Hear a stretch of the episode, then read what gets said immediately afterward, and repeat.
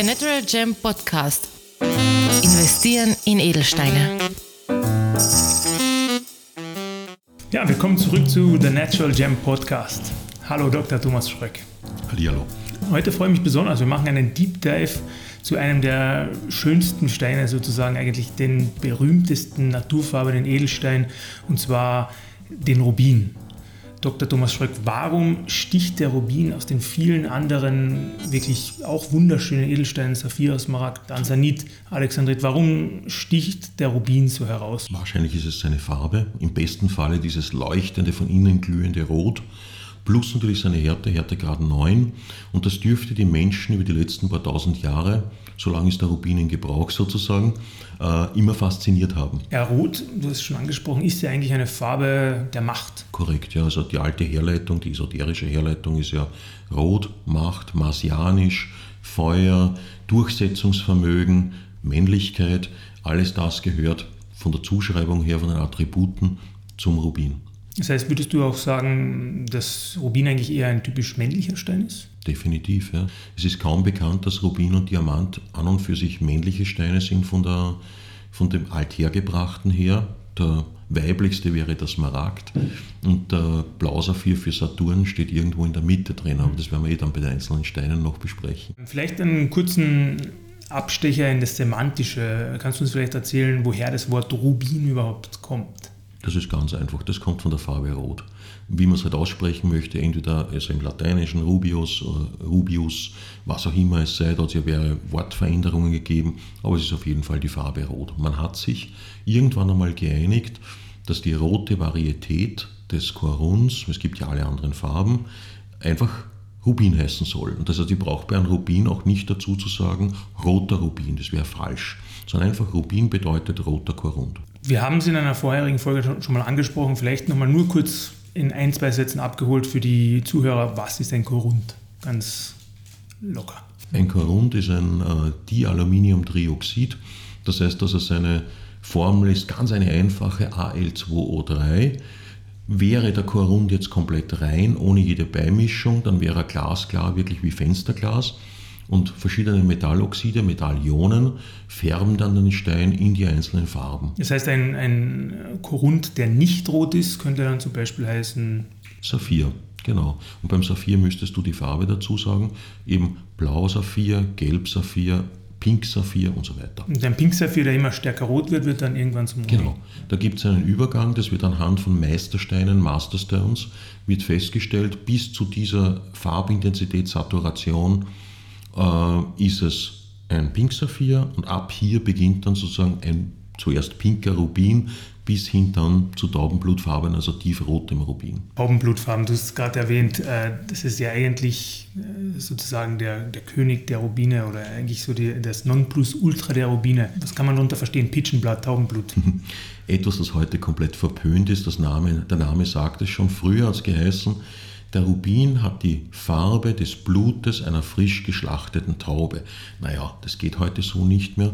Heute behilft man sich ein bisschen und sagt, der Rubin hat das Rot des Auges einer Albinotaube. Wobei dem widerspreche ich ein wenig, weil wenn man sich eine Albinotaube nämlich anschaut, dann ist es ein ziemliches pinkisches Rot und pink ist kein Taubenblut. Also es ist Taubenblut, würde ich definieren, als ein sattes, tiefes Rot, das aber noch immer oder das muss von innen heraus funkeln und es darf keine Beimischung von zu dunkel dabei sein. Also da dürfen keine Grautöne, da dürfen keine Schwarztöne dabei sein, weil sonst ist der Stein übersaturiert, wie man das nennt, also im Ton zu dunkel. Und du hast es auch gerade vorhin schon angesprochen, der Härtegrad des Rubins ist wichtig, Härtegrad 9. Er wird ja auch oft mit anderen Steinen verwechselt. Also zum Beispiel mein Lieblingsstein, der rote Beryl äh, aus den Waba Mountains in Utah oder auch ganz oft der Spinell. Wie kann man jetzt die Steine auseinanderhalten? Also ein kleiner Einsprung dazwischen, dass er mit dem roten Beryl verwechselt wird, das glaube ich aus zwei Gründen nicht. Ist nämlich ganz interessant, roter Beryl und äh, Rubin können nicht miteinander vorkommen, weil es nämlich die mineralogische Zusammensetzung nicht gibt. Du müsstest sie schon nebeneinander liegen haben. Und dein Lieblingsstein, der rote Beryl, ist so selten, dass der Rubin ja fast schon häufig dagegen. Na, aber zurück. Im Mittelalter und, und bis herauf in die Neuzeit konnte man rote Steine insgesamt nicht unterscheiden. Deswegen gab es auch diesen seltsamen Begriff des Karfunkelsteins. worunter man verstanden hat, alles von Granat über den von dir erwähnten Spinell bis hin zum Rubin. So, das ist die erste Geschichte. Granat kannst du von Spinell und von Rubin relativ leicht unterscheiden, weil Granat viel weicher ist. Das geht einfach. Spinell hat Härtegrad 8, Rubin hat Härtegrad 9, das ist schon viel schwieriger. Und etwa bis 1870, 75 konnte man tatsächlich Spinell und Rubin nicht auseinanderhalten, weil dieser Härtegradunterschied von 8 zu 9 einfach zu wenig war. Und erst um diese Zeit ist man draufgekommen, dass Lichtbrechung beim die Art und Weise, wie das Licht geknickt wird, wenn es durch den Stein durchgeht, eine ganz immense wichtige Bedeutung hat. Und da ist man dann draufgekommen, dass roter Spinell ein einfach lichtbrechender Stein ist und Rubin ein doppellichtbrechender Stein. Das heißt, schicke ich den Lichtstrahl durch und verwende ein Refraktometer, das ist das Gerät dafür, dann würde bei einem Spinell hinten ein Strich rauskommen, bei, einer bestimmten, bei einem bestimmten Brechungsindex und beim Rubin kommen zwei Striche raus bei zwei unterschiedlichen Brechungsindizes. Und aufgrund dessen kann ich heute wirklich hundertprozentig sicher sagen, das ist ein Rubin und das ist ein Spinell. Dafür brauche ich aber tatsächlich so ein Refraktometer. Also es kann jetzt nicht ein Vorarbeiter, bei dem die Sonne hinten über die Schulter scheint, ein Spinell und ein Rubin nebeneinander haben und die Lichtbrechung erkennen. Durch die Lichtbrechung nicht, aber das haben wir ja zuerst nicht gesagt. Ich habe jetzt gesprochen über geschliffene Steine. Mhm. Und ähm, der Vorarbeiter, den du erwähnst, sieht mhm. den ja noch, zwar wahrscheinlich ein bisschen abgerundet, aber der sieht noch eine Naturform. Und in der Kristallform im Kristallsystem unterscheiden sich die zwei schon. Also wenn sie nicht komplett abgerundet auf rund sind, also abgerollt auf rund sind, gibt es eine gewisse Möglichkeit, dass ich aufgrund des Kristallsystems bei genügend Wissen das tatsächlich auseinanderhalten kann. Spannend. Und der Spinelli ist natürlich wenig, wesentlich weniger wert im Durchschnitt als ein Rubin? Ja, ja. also äh, bei, besonders bei größer werdenden Größen ist der Unterschied groß. Wobei eines zu sagen ist, dass Spinell momentan immens anzieht im Preis, weil die Menschen festgestellt haben, dass große Rubine an der Unleistbarkeit für viele Menschen inzwischen entlang sind. Hm, ich habe jetzt vor kurzem einen der größten Spinelle der Erde in der Hand gehabt, das Mahenge. Mahenge ist so ein Top-Fundort in Tansania und dieser Stein war ungefähr, ich denke, 90 Karat schwer, also rund 16, 17 Gramm, 18 Gramm und war komplett einschlussfrei. Das gäbe es beim Rubin gar nicht, weil so große Rubine nicht bekannt sind. Nummer eins. Nummer zwei, der Stein war sehr teuer, aber gegen Rubin noch immer günstig, also der war bei 1,5 Millionen Dollar. Der letzte große Rubin, der komplett sauber war, hatte ungefähr 34 Karat und wurde um 34 Millionen Euro verkauft. Und das ist aber schon sechs Jahre her inzwischen. Ja. Mm, aber nichtsdestotrotz, also Spinell zieht momentan von der Preislage sehr stark an, ist für mich auch ein Hidden Champion, wenn man irgendetwas sucht, wo man sagt, ein bisschen günstiger möchte ich noch Geld anlegen. Das heißt, wir sind zwar noch immer im Rubin, nur kurzer Abstecher. Äh, wenn ich jetzt zu dir komme, ich habe schon einen Rubin, ich habe schon ein Saphir, ich habe vielleicht auch schon einen Smaragd und ich möchte einen Stein haben, der vielleicht mit etwas mehr Risiko, aber tendenziell auch eine höhere Wertsteigerung hat, dann würde ich auf einen Spinell gehen. Ist eine der guten Möglichkeiten, auf einen Spinell zu, oder zu einem Spinell zu gehen, ja. Spannend. Vielleicht nochmal einen Schritt zurück, historischer Rubin. Wir haben es schon angesprochen, Karfunkelstein, du hast auch kurz den Mars erwähnt als, als Machtinstrument oder einfach nur als Zeichen der Macht. Wo kommt uns denn vielleicht historisch gesehen noch ein Rubin unter? Er kommt uns in allen Kronen der Erde vor, in allem Herrschaftsschmuck der Erde, wobei, wir haben es eh gerade gesagt, sehr viele dieser Rubine, zum Beispiel in der britischen Krone, ist kein Rubin, sondern ist Spinell, in der österreichischen Krone übrigens genauso. Dort kommen diese Rubine vor. Und dann gibt es natürlich irgendwelche berühmten großen Rubine, auch zum Beispiel Sternrubine, die gefunden wurden, die halt einen Namen bekommen haben. Und die verschwinden dann im, zumeist in privaten Sammlungen. Genau, über die berühmten Steine werden wir sowieso auch nochmal eine extra Folge machen. Also da gibt es ja wirklich viel. Du hast auch schon aus Tansania erwähnt. Äh, was ist denn jetzt vielleicht A, ein berühmter Fundort für, für Rubine und B, generell, was ist denn das Land der Rubine eigentlich? Also, wo kommen die besten Rubine her? Also, der berühmteste, älteste bekannte Fundort und gleichzeitig auch der legendäre Fundort ist Burma. Dort vor allem das sogenannte Mogok-Tal.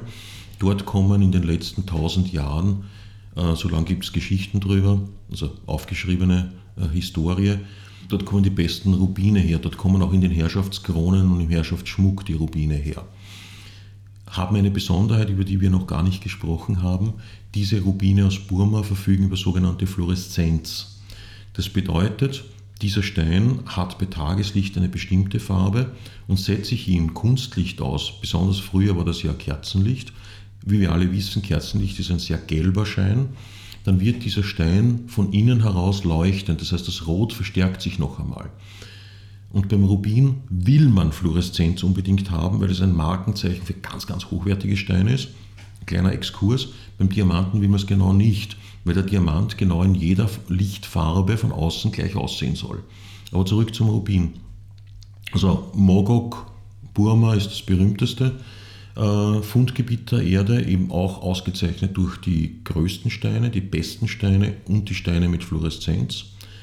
Inzwischen, naja, weitgehend nichts mehr fördernd, also nichts von Bedeutung mehr fördernd. Man hat jetzt dann in Burma ein paar andere Fundorte noch gefunden. Dort sind aber die Steine eher rissig, manchmal auch purpur, stichig, müssen dann Hitze behandelt werden für den Schmuck. Also für uns in Wahrheit für Anlagezwecke zumeist nicht geeignet. Also wenn du mich fragst, was ist das historisch alte Land für, Bur für Rubin, dann ist es Burma. Was ist heute das Land für Rubine? In der Menge ist es heute Mosambik etwa, also beschrieben wurden in Mosambik die ersten Funde 1973, die hat aber niemand ernst genommen, diese Fundberichte. 2008 hat man dann zuerst äh, kleine linsenförmige bräunliche Rubine gefunden, die waren für gar nichts zu verwenden, außer für billigen Silberschmuck. Dann hat man tiefer gegraben und hat dann Top-Rubine gefunden. Und heute liefert Mosambik 90 Prozent des gesamten Rubinangebots der Erde. Vom Wert wahrscheinlich auch inzwischen schon. Nur, also da, mir gefällt Mosambik Rubin unglaublich gut. Er holt auch im Preis gegenüber den Burma Rubinen extrem auf. Ihm fehlt aber leider was. Also Mosambik Rubin hat fast nie Fluoreszenz. Warum? Weil Mosambik im Erdreich mehr Eisen drinnen hat als Burma. Burma hat überhaupt kein Eisen. Und Eisen äh, als Oxid dämpft Fluoreszenz in Edelsteinen.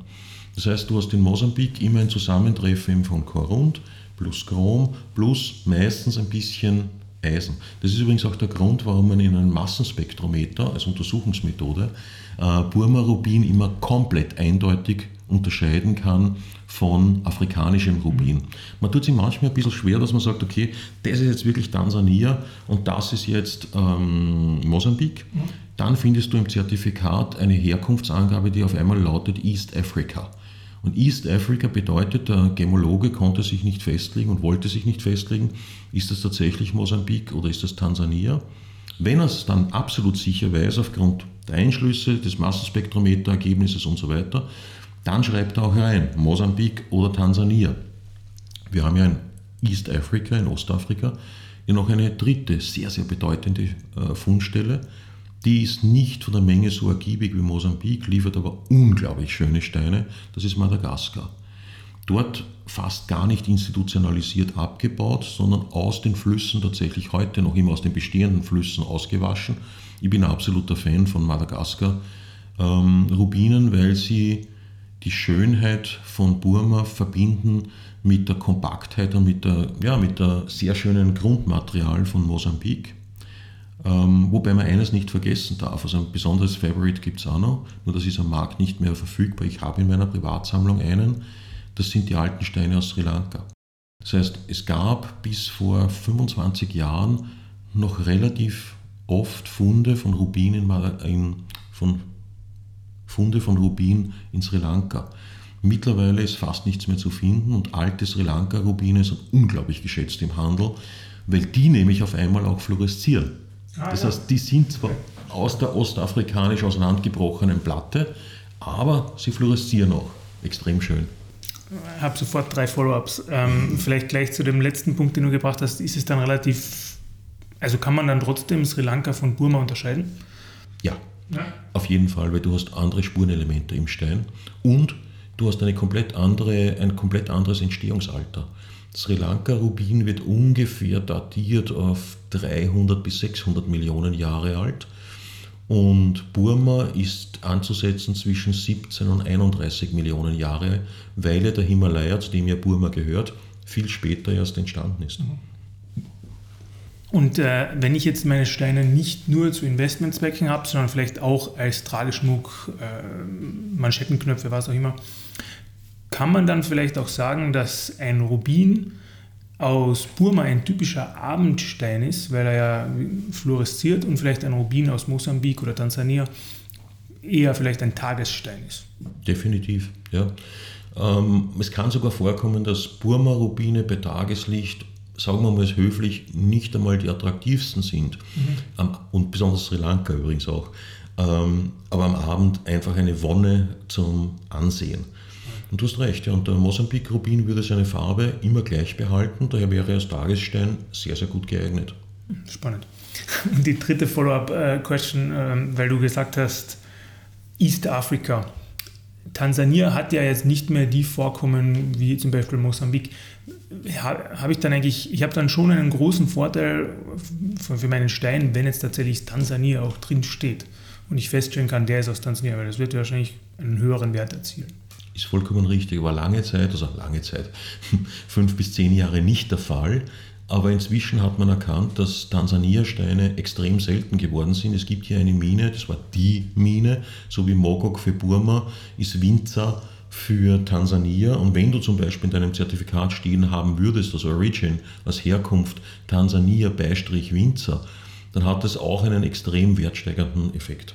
Ja. Ich muss jetzt aufpassen, wir haben noch ein paar Fragen und da sind wir schon recht eng in der Zeit.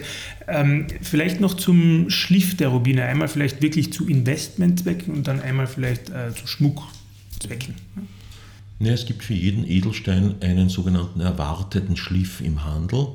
Und das ist beim Rubin äh, Ovalschliff, Kissenschliff und dann zwei neuere Formen, also einen äh, rektangularen, also rechteckigen Schliff, fast wie ein äh, Smaragdschliff beim Smaragd und auch der Rundschliff. So, jetzt würde ich das zusammenfassen und würde sagen, beim Rubin als Investmentstein erwarte ich mir, dass er entweder oval oder Kissen, also Kaschen, oder äh, rund oder ähm, rechteckig geschliffen sei. Das wird erwartet. Was anderes würde ich nicht kaufen. Also ich würde keinen Marquis, kein Herz, keinen Tropfen kaufen. Trage ich ihn jetzt rein zu Schmuckzwecken und zum Beispiel eine Dame sagt, ich möchte Ohrpendel haben, die herunterhängen, dann sind Tropfen traumhaft schön. Oder man sagt, man möchte seine Liebe beweisen mit einem herzförmigen Rubin. Was gibt Schöneres? Mhm. Würde ich aber jetzt bis auf Ausnahmequalitäten nicht als Investmentstein bezeichnen. Ja. Ja, spannend. Ne? Klar, dass es dann verschiedene Ansichten gibt, auch vor allem, wenn man es weiterverkaufen möchte oder wenn man es nur für sich selbst haben möchte. Ich würde jetzt tatsächlich die letzte Frage auslassen und dann vielleicht zu einer eigenen Folge über die Behandlung von Steinen bündeln, dass wir jetzt nicht direkt nur über die Behandlung von Rubinen reden, sondern dann wirklich auch über die Behandlung von verschiedenen anderen Steinen, damit wir die Folge nicht überstrapazieren und auch deine Zeit nicht überstrapazieren. Dr. Thomas Schröck, vielen Dank. Ich danke dir. Dank auch dieses Mal fürs Einschalten und Zuhören. Wollt ihr mehr Informationen und mehr zum Thema Investieren in Edelsteine erfahren? Dann klickt einfach auf unsere Homepage www.thenaturalgem.com. Dort könnt ihr auch gleich einen Beratungstermin vereinbaren. Dieser kann telefonisch oder per Zoom oder natürlich auch persönlich erfolgen. Dafür könnt ihr auch einfach zu uns ins Büro vorbeikommen, am Universitätsring 12 in Wien. Um uns zu kontaktieren, könnt ihr uns natürlich auch anrufen oder auch einfach eine Mail schreiben. Telefonnummer sowie E-Mail-Adresse sind in den Shownotes verlinkt. Bis zum nächsten Mal bei The Natural Gem Podcast.